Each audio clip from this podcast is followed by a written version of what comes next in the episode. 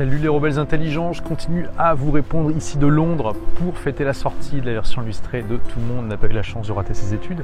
Je réponds à une question très intéressante de Zidane qui me dit le succès prend du temps, énormément même parfois. Comment tu fais concrètement chaque jour pour ne pas être frustré du manque de résultats immédiats et parfois de l'inertie de la situation? Alors effectivement, très bonne question. Et oui, effectivement, le succès, ça peut prendre du temps. Et tu peux être frustré pendant un moment par les manques de résultats.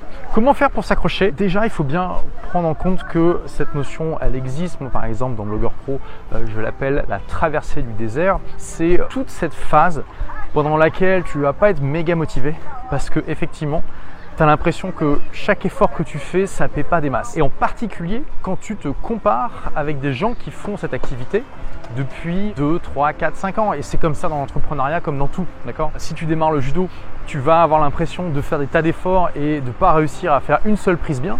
Et là, tu as un gars qui en fait depuis 5 ans, même ses cheveux ne bougent pas, il n'a a pas de sueur, il a rien, et il te fait des trucs de malade. Et là, tu te dis, purée, mais c'est dingue quand même, comment il fait ce mec pour avoir des résultats aussi beaux sans effort alors que moi je galère et que j'y arrive pas?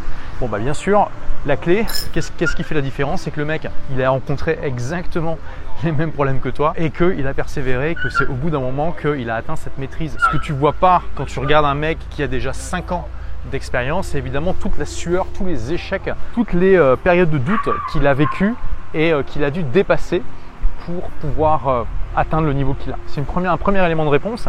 Tu peux regarder les gens qui ont accompli ce que tu veux accomplir, voir l'aisance qu'ils ont, mais surtout, et ça c'est très important, ne jamais comparer leur façade avec tes coulisses. Parce que tu vois pas derrière toutes les galères qu'ils ont connues, tu vois pas tous les moments de doute qu'ils ont connus et tu vois pas aussi les galères et les moments de doute qu'ils ont en ce moment même.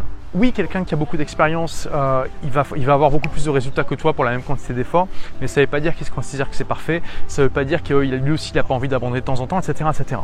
Mais si tu regardes ces gens-là si tu te compares, et ne crois pas les gens qui disent qu'il ne faut pas te comparer, c'est complètement faux. Et tout le monde se compare en permanence. Et si on ne se comparait pas, déjà il n'y aurait pas de sport par exemple. Tu vois il faut se comparer, il faut juste se comparer sainement. Il faut avoir le bon état d'esprit par rapport à ça. Et donc pour te comparer sainement, eh bien tu fais ce que je t'ai dit, tu te dis bien que ce que tu vois c'est la façade et pas les coulisses.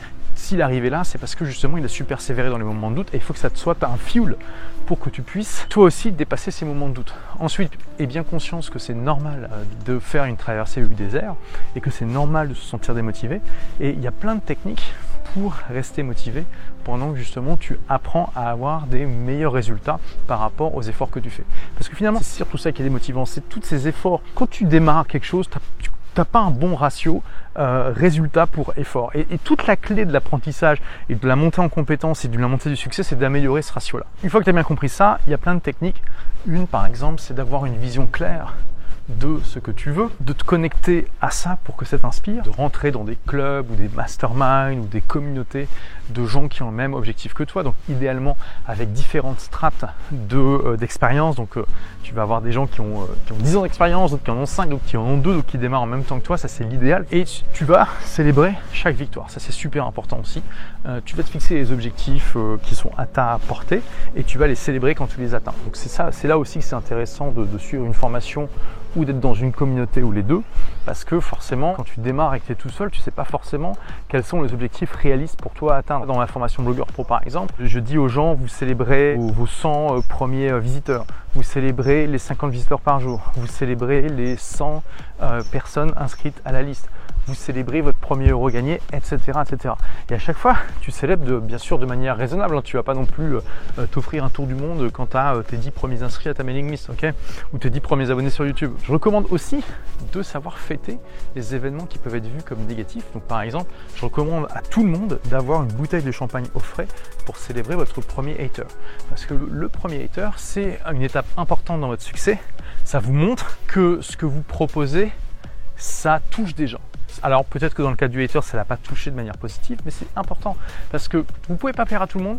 Et si vous essayez d'être trop lisse, vous avez de fortes chances d'ennuyer tout le monde. Par contre, euh, les gens trop lisses, ils n'ont pas de haters, ou alors des gens qui souvent prennent pas le temps de d'écrire pour, leur, pour leur partager leur feedback. Un hater, finalement, fondamentalement, vous l'avez suffisamment dérangé dans sa routine pour qu'il prenne le temps de vous partager un truc. Alors oui, ça peut être pour vous descendre, oui, c'est clairement pas constructif, mais c'est intéressant. Ayez la bouteille de champagne ou de champomis si tu bois pas d'alcool euh, au frais. Et donc en faisant cette combinaison de célébrer les petites victoires, célébrer parfois euh, les petits accrochages et tout ça, euh, la, communauté, tout ça, c'est quelque chose, tu, tu peux vraiment te mettre dans un élan qui te porte.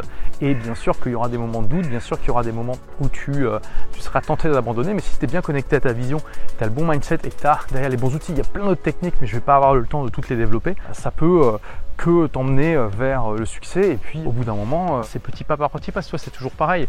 Il n'y a rien, il n'y a personne. Même les plus grands champions, ils ont toujours commencé de zéro et ils sont allés là où ils sont à force de persévérance, d'action, de bon mindset et aussi de savoir faire ça avec le sourire. Hein. Faut jamais oublier de travailler sérieusement sans jamais trop trop se prendre au sérieux. Merci d'avoir écouté ce podcast. Si vous l'avez aimé, est-ce que je peux vous demander une petite faveur? Laissez un commentaire sur iTunes pour dire ce que vous appréciez dans le podcast tout simplement. Ça aidera d'autres rebelles intelligents comme vous à trouver le podcast et puis à être inspirés tous les jours ou presque par lui. Merci et à très vite pour de nouvelles aventures.